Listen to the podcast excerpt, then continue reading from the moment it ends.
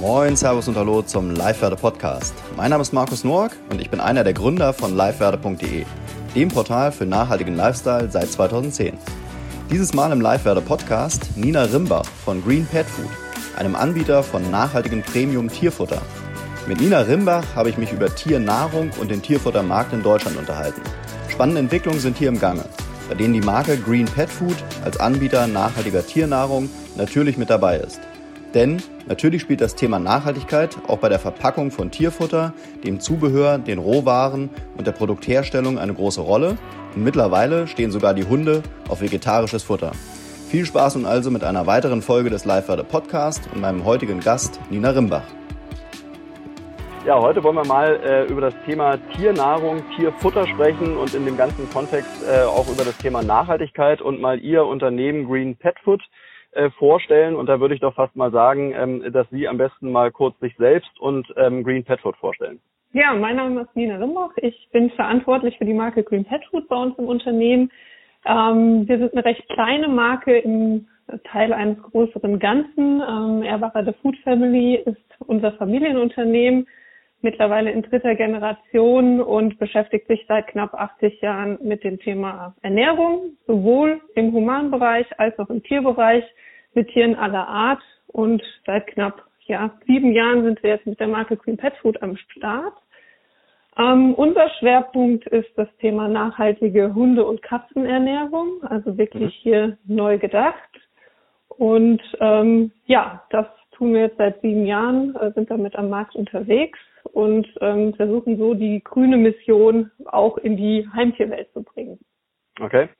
Das klingt ja schon mal spannend, weil die wenigsten ja wahrscheinlich ähm, beim Thema Tiernahrung jetzt sofort ans Thema Nachhaltigkeit denken. Ähm, aber was ich gerne mal machen würde, dass wir vielleicht erstmal so ein paar äh, generelle Zahlen überhaupt über den Markt äh, zusammentragen. Ich habe mal geschaut und habe hier eine Statistik gefunden von Statista, wie viel geben die Leute oder die Tierbesitzer eigentlich pro Monat für Tierfutter aus. Da werden Sie wahrscheinlich den, den äh, besten Einblick haben. Äh, die Statistik sagt dazu, dass 33,2 Prozent 10 bis 30 Euro im Monat ausgeben und 34,6 Prozent 30 bis 50 Euro. Ähm, deckt sich das auch mit dem Kaufverhalten Ihrer Kunden? Ja, also das kommt schon äh, grob hin. Ähm, natürlich hängt es immer stark vom Tier ab. Also das kann ja. man sich natürlich vorstellen. So eine Dogge, die braucht weitaus mehr Futter als ähm, vielleicht eine kleine Katze. Mhm. Ähm, aber ja, wir sehen ähm, ja schon seit einigen Jahren äh, den Trend dahin, dass ähm, auch die Tierernährung einen mehr höheren Stellenwert im ja, täglichen Leben bekommt, wo früher vielleicht eher noch mit Resten äh, vom Tisch gefüttert wurde oder der Hund und die Katze so auf dem Hof mitleben. Äh, die Zeiten sind tatsächlich vorbei. Das Tier hat heute einen ganz anderen Stellenwert äh, für die Menschen und dementsprechend wird natürlich auch mehr auf die Ernährung der Tiere geachtet. Mhm. Und ähm, genau, da sehen wir schon einen Anstieg. Das ist natürlich Spielfeld für viele Marktteilnehmer. Ähm, und äh, aber auch gleichzeitig muss man da immer wieder drauf schauen, was macht denn Sinn für ein Tier. Mhm. mhm. Ist wirklich ein relativ spannender Markt. Also ich habe es auch verfolgt, so in den, in den letzten fünf bis zehn Jahren sind ja auch extrem viele Startups in dem Bereich entstanden, die, glaube ich, auch wirklich eine, eine gute Marktbewertung haben, viele äh, Fundings auch in dem Bereich passiert. Ähm, die nächste Frage, die ich mir so gestellt habe, äh, Sie hatten es jetzt schon kurz erwähnt, äh, früher wurde das Tier noch eher mit den Resten vom Tisch bedient. Äh, ähm, die Frage, was kommt denn eigentlich in den Fressnapf? Ähm, da sagen auch wieder die Statistiken, dass äh, viel oder am meisten wird, werden die Hunde beispielsweise äh, mit Trockenfutter gefüttert ähm, oder eben ähm, auch nass äh, in Dosen beziehungsweise Schalen. Also das liegt beides so bei 50, 45 Prozent. Äh, und danach kommen dann die Hundes, Hundesnacks und Biscuits äh, und bei den Katzenfutter ist es dann, fängt es an, äh, ist wohl das meiste nass in Dosen und danach kommt erst Katzenfutter trocken. Ähm, wie sind da so Ihre Erfahrungen? Was sind momentan so die, die Favorites äh, der Hundebesitzer und der Katzenbesitzer? Ja, also das deckt es schon sehr gut ab. Ähm, es ist immer noch ein sehr, sehr großer Markt an Fertigfuttern. Ähm, ist natürlich auch convenient. Ein Tier kann nicht eins zu eins wie der Mensch sich ernähren und äh, da braucht man bestimmte äh, angepasste Rezepturen einfach. Wir sehen aber schon auch, dass seit einigen Jahren ähnlich zum Humanernährungsbereich das Thema Gesundheit, ähm, auch regionale Zutaten, Transparenz, keine künstlichen Konservierungsmittel, ähm, all diese Themen auch im Tierbereich äh, eine Rolle spielen. Ähm, es sind sehr viele ähm, Kunden mittlerweile, die auch ihr Tier anfangen selber zu bekochen wieder ähm, und da wirklich auch viel Zeit investieren. Das ist gar nicht mal so einfach und auch sehr zeitaufwendig, aber der Großteil, sag ich mal, der Tierbesitzer ähm, sucht natürlich auch nach convenienten Lösungen, die man einfach einsetzen kann und ähm, das ist Fertigfutter und das gibt's mittlerweile in jeglicher Couleur, also äh, jegliche Preisgestaltung mit allen möglichen äh, Zutaten. Wenn man da manchmal so die Rezepturen liest, klingt das besser für das, was man sich mhm. vielleicht selber so auf den Tisch stellt. Mhm. Ähm, also ja, da sieht man schon deutlich, dass eben auch ja, die Trends und auch, ich sag mal, ähm, ja, Superfoods wie im Humanernährungsbereich, die kommen auch im Tierernährungsbereich an. Ähm, wie sind Sie dann zu dem Thema Nachhaltigkeit bei, bei Tierfutter gekommen? Genau, also das äh, geht tatsächlich ähm, unser Gründer, der Klaus Wagner, einer der Menschen, die auch selber sehr, sehr nachhaltig, glaube ich, schon immer gelebt hat, also in der Schule schon als Öko-Klaus beschimpft, ähm, hat sich das so durchgetragen und ähm, er war vorher auch im konventionellen Tierfutterbereich unterwegs. Ähm, da ist die Prämisse seit vielen, vielen Jahren immer mehr Fleisch, sehr viele Fleischvariationen. Also da gibt es von Straußenfleisch ähm, über Pferd mittlerweile alles. Mhm. Ähm, und das ist gar nicht notwendig. Ja, und er hat sich damals äh, zusammen mit unseren Ernährungswissenschaftlern und auch äh, mit uns im Team äh, sowie mit Tierärzten der Frage gestellt, wie kann man denn ähm, dieses, also einen, einen fleischbasierten Markt auch umstellen? Was ist möglich für Hund und Katze? Was brauchen Hund und Katze wirklich? Ähm, und was brauchen sie auch nicht? Ja, und mit der Prämisse sind wir damals losgegangen haben uns ganz viele verschiedene Sachen angeschaut und letztendlich ist es relativ einfach sogar. Ja, es ist beim Hund beispielsweise wie beim Mensch auch. Ja, wir brauchen Proteine, wir brauchen verschiedene Kohlenhydrate, um uns daraus eben unsere Nährstoffe zu ziehen. Ähm, da geht es um Aminosäureprofile, wenn man da jetzt mal ganz technisch drauf schaut. Und mhm. die kann man zum einen mit Fleisch ähm, bekommen, die kann man aber eben durch eine geschickte Kombination von pflanzlichen Proteinen oder äh, anderen alternativen Proteinquellen auch ganz super nachbauen. Ja, mhm. und äh, teilweise sogar eine bessere Kombination finden, weil sich die, Nähr äh, die Nährungsstoffe gegenseitig ergänzen, als wenn man jetzt einem Hund wirklich jeden Tag nur Fleisch füttern würde. Mhm. mhm. Weil das ist ja so ein bisschen die Frage, ne? Also ähm, es gibt, denke ich mal, auch Hundebesitzer und Hundebesitzer. Ja, der eine ist irgendwie sehr äh, vielleicht auch wissenschaftlich im Thema, setzt sich wirklich mit der mit der Nahrung auseinander und der nächste ist vielleicht eher, der will zwar auch, dass es seinem Hund oder seiner Katze gut geht, äh, aber guckt sich jetzt vielleicht nicht unbedingt so die Zusammensetzung äh, der der der Nahrung an. Ähm, wie kann man denn, ähm, also wie kann man garantieren, dass man seinen Hund wirklich gut und richtig ernährt? Also worauf sollte man da achten?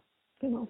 Also ganz wichtig, Gott sei Dank, wir sind hier in Deutschland. Das heißt, alles ist meistens sehr stark geprüft und vor allem im Tierernährungsbereich. Ähm, das kommt so alles so aus der landwirtschaftlichen Ernährung, äh, tatsächlich auch aus der Fleischindustrie heraus.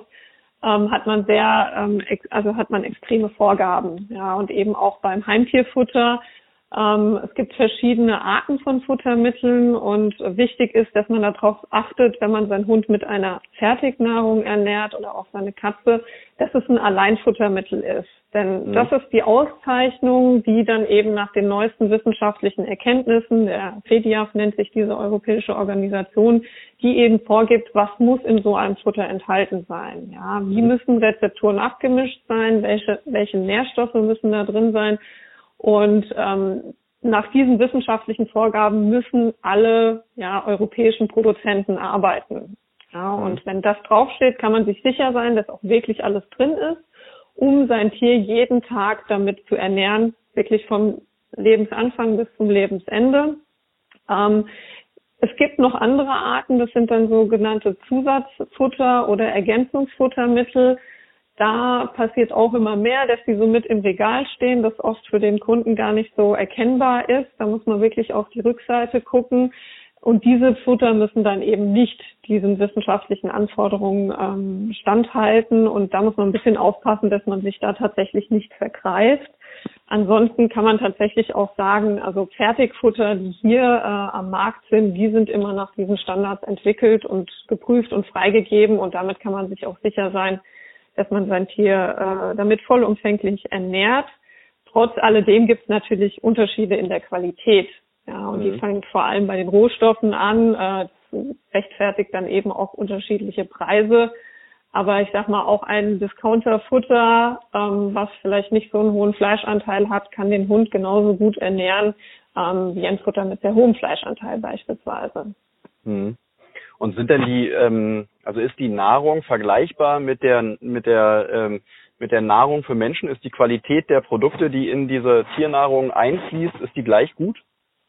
Das ist ganz unterschiedlich. Also ähm, es gibt ja oft noch dieser Mythos, der da besteht, dass da lauter Federmehle und Knochenmehle reingeschmissen mhm. werden und dass da Schlachtabfälle reinkommen. Das ist bei den deutschen Produktionen nicht der Fall. Also das mhm. darf man hier gar nicht mehr und das ist auch bei keinem der deutschen Hersteller der Fall. Ähm, wir nutzen ähm, äh, Ingredients ähm, oder in der Regel werden äh, Rohstoffe genommen, die der Mensch nicht mehr verzehren möchte. Also das sind mhm. klassischerweise die Innereien wie Herzen, Leber, Nieren, aber auch Hälse jetzt vom Hühnchen beispielsweise. Ähm, das sind ja Teile, die vom Tier quasi bei der Schlachtung übrig bleiben, ähm, die halt heute nicht mehr so on vogue sind und auch beim Metzger nicht mehr in der Ladentheke landen. Und die mhm. werden sehr oft ähm, zu Tierfutter verarbeitet das sind in der Regel, ich meine, früher hat man das alles auch noch gegessen, das sind sehr ja. mineralstoffreiche Teile vom Tier und wir sehen das so als Nachhaltigkeit natürlich auch an, wenn man die Teile vom Tier benutzt, die eben sonst äh, ja nicht mehr genutzt werden würden. Ähm, und die können wir dafür sehr gut einsetzen. Ähm, es gibt aber auch ja ähm, Beimischungen. Das ist dann oft in ja minderwertigeren Futter der Fall, dass man da eben ähm, mit Federmehl noch streckt.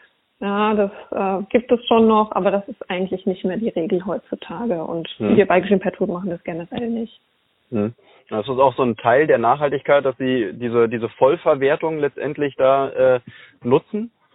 Genau, also sehen wir schon so. Das ist ja.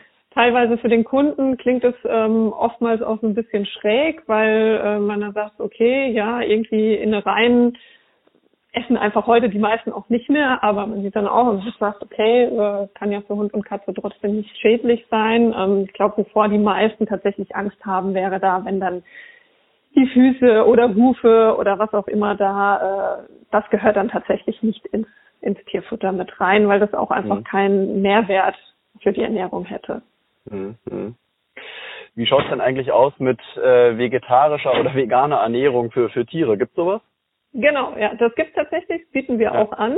Okay. Ähm, da sind wir genau bei dem Punkt. Ähm, ich erkläre es ein bisschen unromantisch, aber so Aha. ist es am Ende des Tages.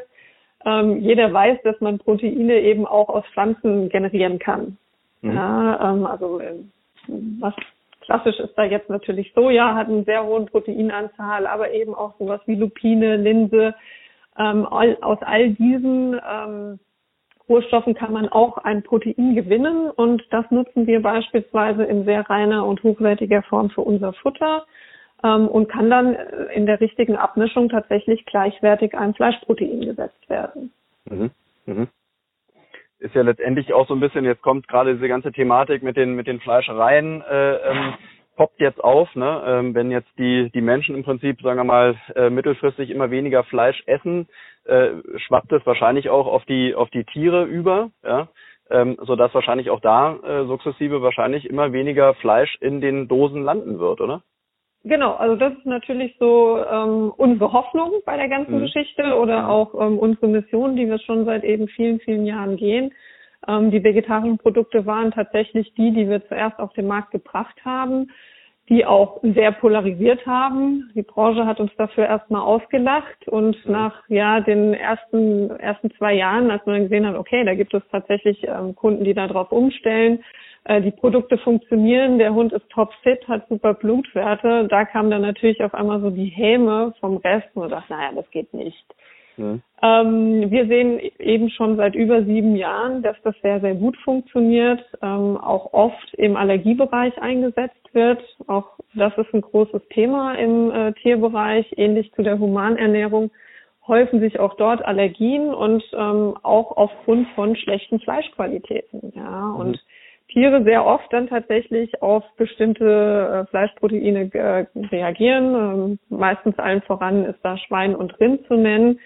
Ähm, und da kann man tatsächlich äh, und wird auch vom Tierarzt ähm, teilweise eingesetzt, auf vegetarische Produkte umsteigen. Und ich kann nur jeden einladen, das wirklich mal zu probieren. Ähm, und äh, man ist überrascht, wie gern das der Hund dann am Ende auch frisst. Äh, da geht's ja dann am Ende auch drum. Man kann natürlich noch so tolle Sachen machen, aber dem, am Ende muss es dem Tier schmecken und der Napf muss leer werden und ähm, dann hat man schon ganz viel gewonnen. Ja. Mhm, mhm. Was sind denn in, in dem Bereich so ähm, ähm, irgendwie Schwierigkeiten, die die Tiere haben und letztendlich dann der, der Tierbesitzer ähm, bei falscher Ernährung? Also ist es wirklich so, dass das Tier dann ähm, kränker ist, als wenn man, also wenn man jetzt beispielsweise das Vergleich mit einer vegetarischen Ernährung versus jetzt einer Fleischernährung, äh, sind die vegetarisch ernährten Tiere, sind die gesünder und sind die fitter? Oder was können Sie da für ähm, Effekte feststellen? Ähm, also den, den größten Effekt sieht man sicherlich an der Qualität des Futters. Mhm. Ja, und da ist jetzt erstmal egal, ob Fleisch oder vegetarisch, weil, wie gesagt, am Ende sind die Nährstoffe, die der Hund bekommt, bei einem hochwertigen Futter erstmal genau gleich. Ja, mhm, das okay. ist eigentlich auch der Witz dabei.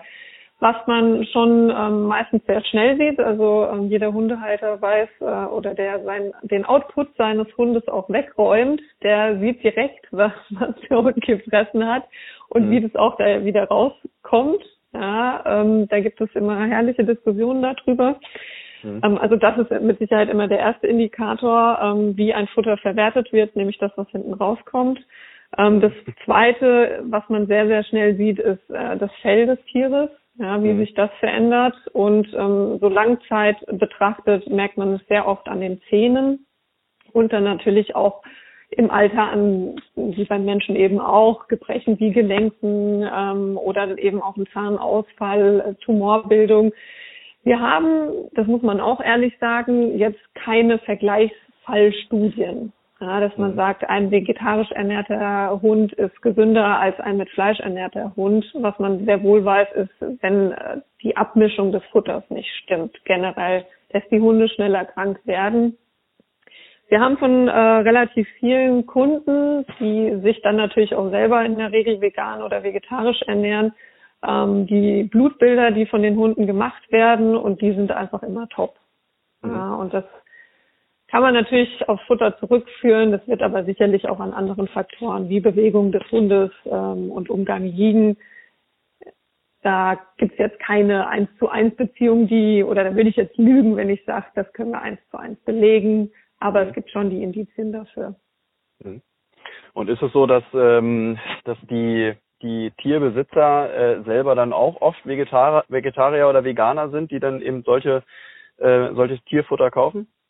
Das ist in der Regel schon so. Ähm, wie gesagt, wir haben auch einen relativ großen Kundenstamm, der es aus einer ähm, Allergiethematik herausfüttert, ja, weil okay. der Hund einfach nichts anderes verträgt. Ähm, sind auch Kunden, die da ganz oft mit uns in den Dialog gehen und sagen, ich habe mich ganz lange gewehrt, das zu machen, aber ich sehe, dass es funktioniert. Ähm, und dann mhm. kriegt mein Hund eben äh, vegetarische, vegetarisches Futter.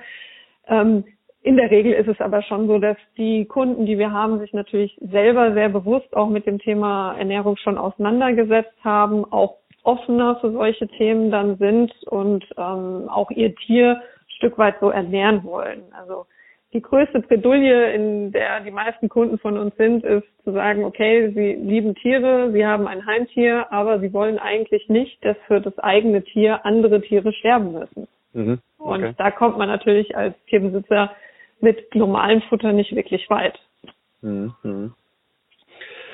Lassen Sie uns noch mal so ein bisschen auf das Thema Nachhaltigkeit eingehen, äh, dass wir es vielleicht noch mal so versuchen, so ein bisschen konkreter zu machen. Welche Rolle spielt wirklich das Thema Nachhaltigkeit bei Tierfutter? Also wie haben, wie haben Sie das bei sich im Unternehmen ähm, konkret definiert? Okay. Also ähm, wir sind von der Prämisse rangegangen, die Rezepturen von der Rohware bis in den Napf so nachhaltig wie möglich zu optimieren, wie es uns möglich ist und für das Tier noch gesund ist. Mhm. Sprich, wir haben ganz vorne angefangen beim Rohwaren-Sourcing, sprich, wo kommen unsere Rohwaren her, welche Lieferwege haben wir, wie werden die angebaut. Mhm. Ähm, dann, wie können die natürlich, geht es bei uns auch viel drum, wie können die verarbeitet werden, ähm, welche Qualitäten brauchen wir da und so weiter. Und dann tatsächlich ähm, haben wir für alle Rohwaren ähm, von vom Anbau bis zur Anlieferung die kompletten CO2-Footprints berechnen lassen und dann eben auch unsere komplette Produktion, Verarbeitung bis hin zum Transport und ich sag mal der End-of-Life-Phase.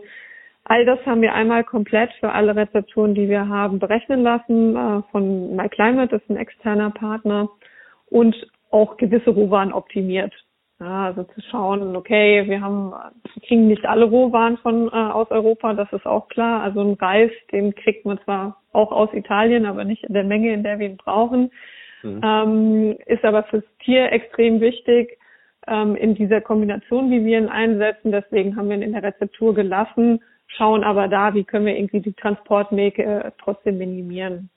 Wir mhm. haben verschiedene Rohwaren ausgetauscht und haben natürlich von Grund auf auch nur Rohwaren eingesetzt, wo wir sagen, die können wir sehr regional beziehen. Ähm, beispielsweise setzen wir viel Kartoffel ein. Ja, das ist natürlich in Deutschland liegt es sehr nahe und das ist eine gute mhm. Zutat für den Hund und dann passt es für uns perfekt zusammen. Mhm. So sind wir beispielsweise aber auch auf das Thema Insekten gekommen. Also wir haben geschaut, wie können wir Proteine ab von, ähm, sag ich mal, äh, Gemüsen ähm, noch einbeziehen und ähm, haben da eben, da kamen dann Insekten mit ins Spiel und da sind wir auch einer der ersten gewesen, die überhaupt dieses Protein ähm, entdeckt haben. Wir sind mit verschiedenen europäischen kleinen Farmen damals äh, losgezogen, haben das, äh, haben diese kompletten Prozess von vorne bis hinten mit denen aufgestellt. Wie müssen die ähm, auch verarbeitet werden, damit wir sie in Futter einsetzen können. Ähm, auch die ganzen Partner von uns haben da echt tolle Arbeit geleistet, sodass da heute ein kompletter Kreislauf steht. Ja, also die mhm Insekten werden gefüttert ähm, mit Abfällen aus der Dosenobstproduktion beispielsweise. Also die können von der Ananasschale ähm, bis hin zum Strunk können die tatsächlich alles auch verwerten. Und ähm, der Dünger, hinten raus kommt dann wieder auch ein Dünger durch die prozessierte Erde von den Insekten, der aus dem, auf dem Feld wieder ausgebracht werden kann. Ja, mhm. also da sind, ähm, da versuchen wir wirklich mit den äh, Rohwarenlieferanten, die wir haben, auch sehr eng in den Austausch zu gehen. Ähm, das sind sehr langfristige Partnerschaften und natürlich immer so nah wie möglich zu sourcen. Das ist mhm. für uns ein ganz großes Teil. Dann wird natürlich fortwährend unsere Produktion optimiert. Ähm, sprich, wie ist unser Energiebezug? Ähm, natürlich der Ökostrom, den wir zugekauft haben, das ist mal so irgendwie die Basis, die man da legen kann. Die gehört einfach mit dazu. Aber wir haben mittlerweile selber Solarpanels mit aufgestellt haben ein eigenes Wärmerückgewinnungswerk. Ähm, und dann gibt es natürlich immer noch Emissionen, die wir nicht vermeiden können und die kompensieren wir ähm, zu 125 Prozent über über ein Walderhaltungsprojekt in Tansania. Mhm. Okay. Und ähm, genau, so versuchen wir ähm, schon vorne, ganz vorne zu vermeiden, ähm, das, was wir nicht vermeiden können, von Anfang an, soweit es geht, zu verringern und den Rest eben zu kompensieren. Mhm. Das ist so die Strategie, die wir da im Unternehmen gehen. Das heißt, äh, auch jetzt finden Insekten schon äh, statt in, ihren, in ihrem Futter. Genau, die Insekten okay. haben wir 2016 auf den Markt gebracht. Ah. Damals ähm, tatsächlich auch mit ganz viel ja, Arbeit an allen möglichen politischen Stellen. Ähm, damals waren Insekten noch nicht als Nahrungsmittel in Deutschland zugelassen. Und ähm, wir hatten aber die Genehmigung damals unter der Novel Food Verordnung, Insekten in Heimtierfutter zu bringen. Und ähm, das ist wirklich auch, äh, das sind Produkte, die seitdem sehr, sehr stark an Nachfrage zugenommen haben. Sogar so stark, dass weder unser Partner noch wir letztes Jahr da hinterhergekommen sind mit dem Produzieren, ähm, weil das natürlich noch nicht so skalierbar ist, wie jetzt vielleicht eine Fleischindustrie, die sich über ja, Jahrzehnte optimiert hat. Mhm. Aber das ist für uns natürlich sehr, sehr erfreulich, dass wir merken, die Kunden werden dafür sehr offen. Ähm, da ist auch wenig Berührungsängste sind da mittlerweile und ähm, ja, ist eine super Alternative, weil sie natürlich einen super ökologischen Fußabdruck hat, regional hier aus Europa kommt ähm, und zusätzlich ein sehr, sehr hochwertiges Protein für den Hund und auch für die Katze sind. Mhm. Wie muss man sich dann Ihren Produktionsprozess vorstellen? Machen, machen Sie das selbst oder lassen Sie irgendwo produzieren? Genau, also wir haben selber ähm, die Trockenfutterproduktion bei uns am Standort. Ähm, mhm. Die haben wir auch schon viele, viele Jahre und sind da ja dementsprechend äh, Meister drin. Ähm, das muss man sich im Trockenfutterbereich so ein bisschen wie Kuchenbacken vorstellen. Das heißt, ähm, wir bekommen die Zutaten vermahlen an, zu, zu mhm. Und die werden dann entsprechend den Rezepturen ähm, abgemischt, damit auch die richtige Vitaminzusammensetzung drin ist und ähm, dann kommen die Öle und, und ein bisschen Wasser dazu, also wirklich wie so beim Kuchenbacken. Und äh, zum Schluss hat man einen Teig, ähm, den wir dann äh, extrudieren, nennt man das. Das heißt, dieser Teig wird ähm, über Druck mit Luft und Wärme ähm, aufgeschlossen und dann werden so kleine Bröckchen runtergeschnitten und die werden dann wiederum getrocknet. Ähm, das Explodieren hilft dabei, die Rohwaren extrem verdaulich und äh, gut verträglich zu machen fürs Tier. Am Ende hat man dann sehr leichtes Futter in der Hand, ähm, was aber auch im Magen vom Tier dann sehr gut verarbeitet werden kann. Mhm. Und genau so gehen wir mit dem Trockenfutter vor. Für unser Nassfutter haben wir auch wieder sehr, sehr guten Partner hier in Deutschland. Ähm, da sieht das andere etwas einfacher aus. Da gibt es eben die Zutaten, die werden zusammengemischt im Rohzustand, ähm, oftmals durch den Fleischwolf gedrückt, auch die vegetarischen Geschichten und dann ähm, in Dosen oder eben auch in kleinen Beuteln autoklaviert. Bei beiden Herstellungsprozessen haben wir den großen, großen Vorteil, dass wir eben nicht keine Konservierungsmittel einsetzen müssen, auch nicht begasen müssen oder so, sondern die Produkte auch wirklich lang haltbar sind ähm, und auf solche Sachen verzichten können. Mhm. mhm. Jetzt hatten Sie gerade auch selber schon äh, von Skalierung gesprochen. Ähm, was für ein Selbstverständnis haben, haben Sie denn als Unternehmen? Sehen Sie sich eher als kleine Manufaktur oder wollen Sie schon äh, jedes Jahr wachsen? Wo, wo stehen Sie? Also unser Ziel im Team, und das äh, haben wir witzigerweise vor ein paar Wochen gerade noch mal klar gezogen, wir sind schon ambitioniert. Ja? Also unser mhm. Wunsch wäre natürlich, dass wir irgendwann alle Hunde und Katzen nachhaltig ernähren können. Wir, mhm. wir sehen keinen Grund, warum es nicht gehen soll. Ja, die mhm. Rezepturen sind tiergerecht. Das ist jetzt auch, hat alles Hand und Fuß bei uns. Ähm, wir haben auch die Kapazitäten, da ähm, zu wachsen. Und es, wenn man sich genauer überlegt, gibt es auch keinen Grund, das nicht zu tun. Mhm. also es braucht, ich, wir sind der Meinung, das konventionelle Tierfutter hat sich irgendwann auch überholt. Es gibt nachhaltige Ansätze, die sowohl preislich als auch von der Convenience für den Nutz, also für den Kunden einfach einsetzbar sind. Also es ist, das, das, wir machen ein ganz normales Futter am Ende des Tages, was Sie jeden Tag in den Napf füllen können. Da brauchen Sie keine Tiefkühltruhe für, da brauchen Sie keine besonderen Vorkenntnisse. Ähm, also einsetzbar wie jedes andere Futter auch. Und ähm, dann ist natürlich unsere Motivation schon auch, so viele wie möglich davon zu überzeugen. Mhm, mh. Also der Umsatz mit, mit Heimtierfertignahrung in Deutschland, der, der wächst tatsächlich seit, seit Jahren stetig. Äh, liegt jetzt äh, 2019 lag der beim, beim Katzenfutter über einer Milliarde, beim, beim Hunde, Hundefutter genauso. Ähm, welchen, welchen Anteil nimmt da so eine ähm, Futter- oder Tiernahrung ein, ähm, wie Sie die herstellen, prozentual? Also unser Futter bestimmt einen, einen ganz, ganz, ganz, ganz kleinen Prozentsatz mhm. bisher nur. Mhm. Ähm, tatsächlich ist es immer noch so, dass die ganz großen Marken, die man eben so aus dem LEH und Discounter kennt, äh, ich sage jetzt mal so, schimpfe da mal ein paar Namen, also Pedigree oder KitKat, ja, also die mhm. alten US-Marken, die haben immer noch den größten Anteil, das muss man wirklich sagen. Wir sehen einen enormen Shift in den letzten Jahren, aber hin zu den deutschen Herstellern mal vorneweg. Ja, weil die auch dafür, das hatten wir eingangs schon, die ähm, jeder beschäftigt sich mehr mit dem Thema Ernährung, auch wo kommt es her, was ist da drin, was möchte ich auch meinem Tier in den Napf geben. Und ähm, da ist einfach tatsächlich Made in Germany und deutsche Qualität, die hier an den Tag gelegt wird, ähm, absolut auf dem Vormarsch. Mhm. Ähm, äh, auch, also die deutschen Hersteller gewinnen seit Jahren und das ist auch gut so. Ähm, ja, genau. Nachhaltiges mhm. Futter, also wir sehen immer mehr Firmen, die in Insekten reingehen, wir sehen immer mehr Firmen, die in vegane Ernährung reingehen, oft sind es Start-ups, ähm, aber das sind auch, auch die etablierten fangen an, sich zu bewegen. Ja, das, mhm. ein, das sehen wir natürlich als sehr positiv. Wir kämpfen da bisher als Community auch mit den anderen Marken zusammen, ähm, weil wir wollen, dass sich da was bewegt. Ähm, und das sind bisher schöne Schritte, die da gehen. Ähm, auch die Startups wachsen sehr, sehr gut. Ich denke, das ist eine Mechanik, die in vielen Märkten gleichermaßen äh, passiert, weil dort eben die neuen Ideen kommen, weil da eben auch die zukunftsgerichteten Ideen kommen und die Themen auch oft einfach anpacken.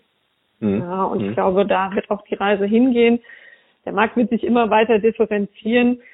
Das Spannende daran ist eigentlich auch, dass die Zahl der Tiere in Deutschland äh, nicht dem Umsatzwachstum entsprechend wächst. Also sprich, es wird für die gleiche Anzahl Tiere mehr Geld ausgegeben. Okay.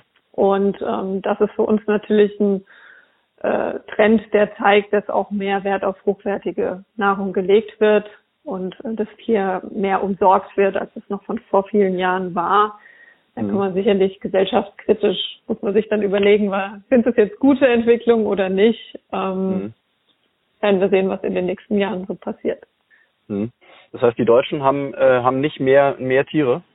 Nee, tatsächlich nicht. Also die Zahl, die ähm, stagniert in der äh, stagniert in den letzten fünf Jahren mehr oder minder. Okay. Ja.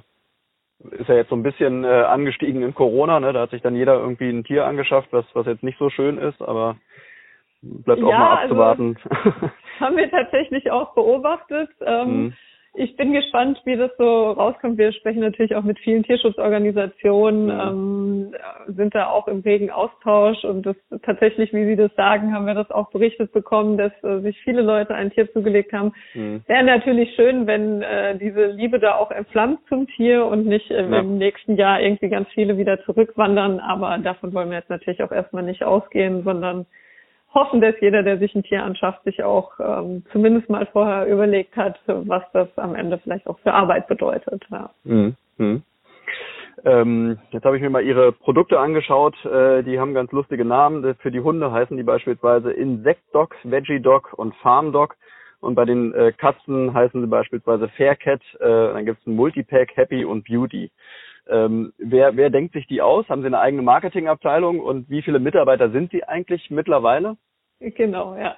Also wir sind, ähm, ja, wir haben eine eigene Marketingabteilung, beziehungsweise wir sind das Team, das das auch alles selber macht tatsächlich. Mhm. Ähm, aktuell beschäftigen sich äh, acht Leute komplett nur ähm, für Green Pet Food. Ähm, da ist natürlich auch ähm, alles Mögliche dabei vom Produktmanagement, Produktentwicklung, ähm, aber auch die Kollegin, die sich, also wir betreuen unsere Social Media Kanäle komplett selber. Wir machen auch das Marketing ähm, in ganz großem Maße selbst. Wir haben auch hier wieder Agenturen, die uns natürlich unterstützen und die auch schon sehr lange die Marke mit uns ähm, mitbilden. Aber das meiste kommt aus der internen Feder und ja, die Namen, die, da wird sich dann zusammengesetzt und ähm, geschaut, was können wir machen, was passt, ähm, wie geht's da weiter und die kommen aber aus dem eigenen Haus tatsächlich, ja. Okay, okay. Was würden Sie denn sagen, was äh, in, in welchem ähm, in welchem Bereich oder durch welchen durch welches Alleinstellungsmerkmal ähm, können Sie sich von den Konkurrenten absetzen? Was sind so Ihre ähm, Ihre Wettbewerbsvorteile? Genau, also ähm, im, im Bereich von vegetarisch oder Insekten, aber auch unserem Farmdog, wo wir Tierwohlfleisch mit einsetzen. Ähm, wir sind, wir produzieren selber das ist mal ein ganz großer Vorteil. Wir haben Ernährungswissenschaftler im Haus, die eben schon sich seit knapp 80 Jahren mit Tierernährung beschäftigen. Das heißt, es hat wirklich äh, Hand und Fuß, was wir da tun. Mhm. Und ähm, unser absolutes Ding ist tatsächlich auch die Akzeptanz. Ähm, das ist was, was zum einen natürlich von unserem Know-how kommt, zum anderen aber auch von den extrem hochwertigen Rohwaren, die wir einsetzen und ich denke, das ist auch so die Krux, die vielleicht das ein oder andere Startup hat. Ähm, die machen auch alle tolle Arbeit, aber die können natürlich nicht auf so eine Expertise zurückgreifen, wie wir die im weiteren Unternehmen haben.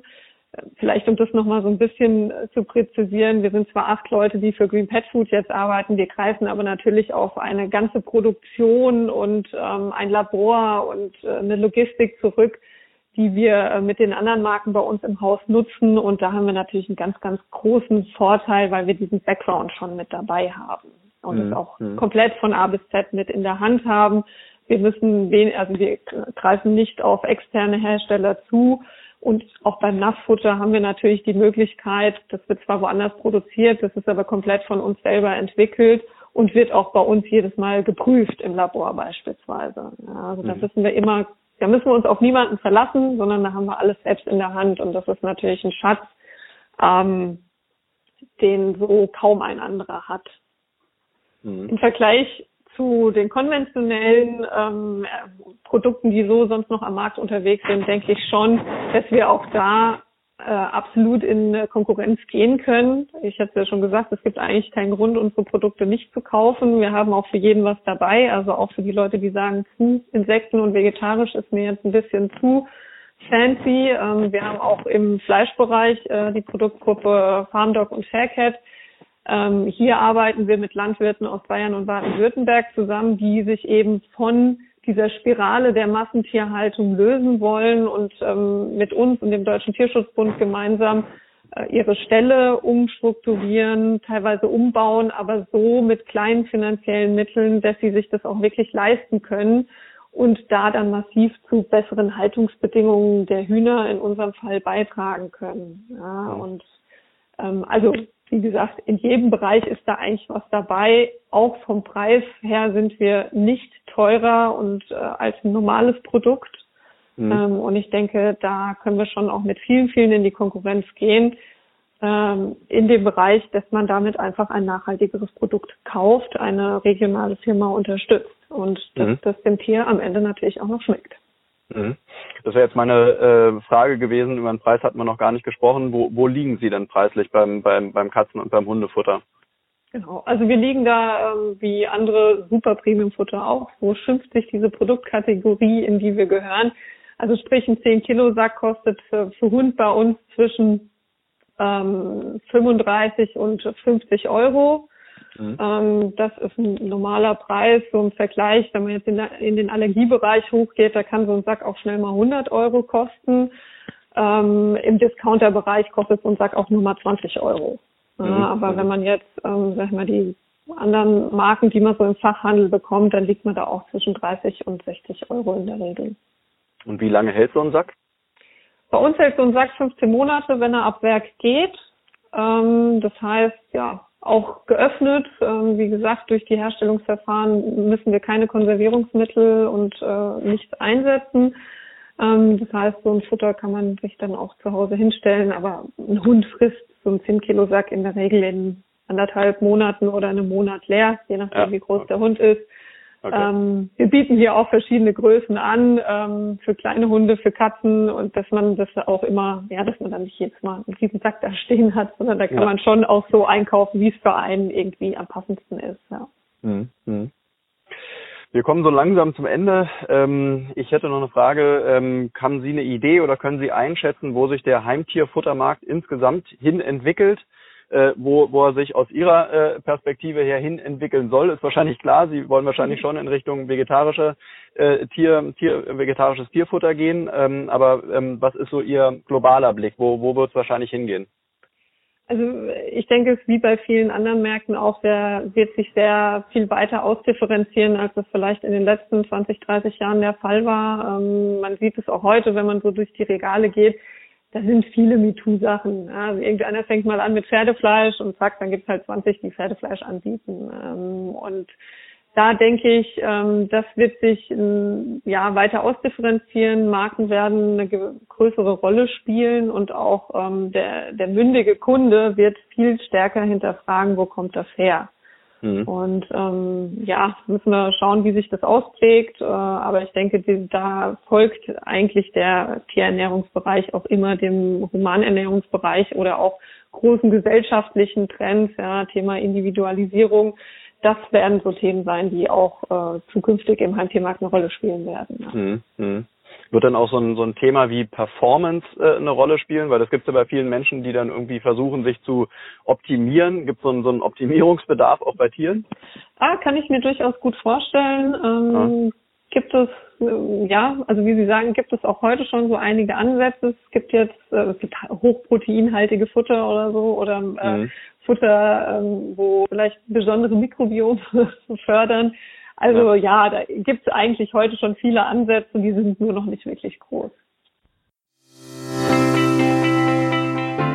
Das war es auch schon wieder mit dem live Podcast. Ich hoffe, dass dir der Podcast gefallen hat und für dich informative und spannende Neuigkeiten dabei waren. Wir würden uns auf jeden Fall freuen, wenn ihr uns bei Spotify, Apple oder dieser abonniert, folgt und bewertet, uns im Netz oder Social Media erwähnt oder einfach euren Freunden und Kollegen vom Live-Werde Podcast erzählt. Ihr dürft gespannt sein auf weitere Interviews mit spannenden Persönlichkeiten zum Thema nachhaltig wirtschaften. Bis zum nächsten Mal, Grüße gehen raus, euer Markus.